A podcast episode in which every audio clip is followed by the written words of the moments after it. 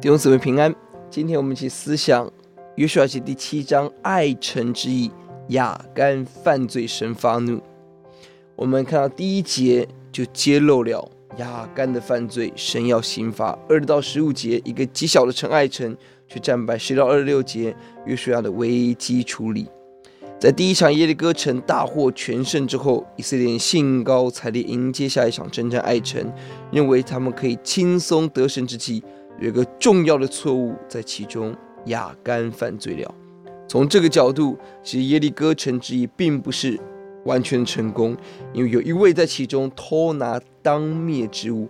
一旦在圣洁上失败，整个表面战争成功就失去价价值。神看重我们内里的圣洁超过一切，我们当高度战兢来遵行神的话语。而约书亚失败后，伏在神的面前，神清楚指示如何处理的时候，约书亚当机立断，立刻顺服遵行，刑罚亚干，挽回了神的同在。第十三节，你起来叫百姓自洁，对他们说：你们要自洁，预备明天，因为耶和华以色列的神这样说：以色列，你们中间有当灭之物，你们若不除掉，在仇敌面前必站立不住。在这个小城爱神面前失败的原因，在于失去神的同在。失去神同在的原因在于不圣洁，不圣洁的关键在取了当灭之物。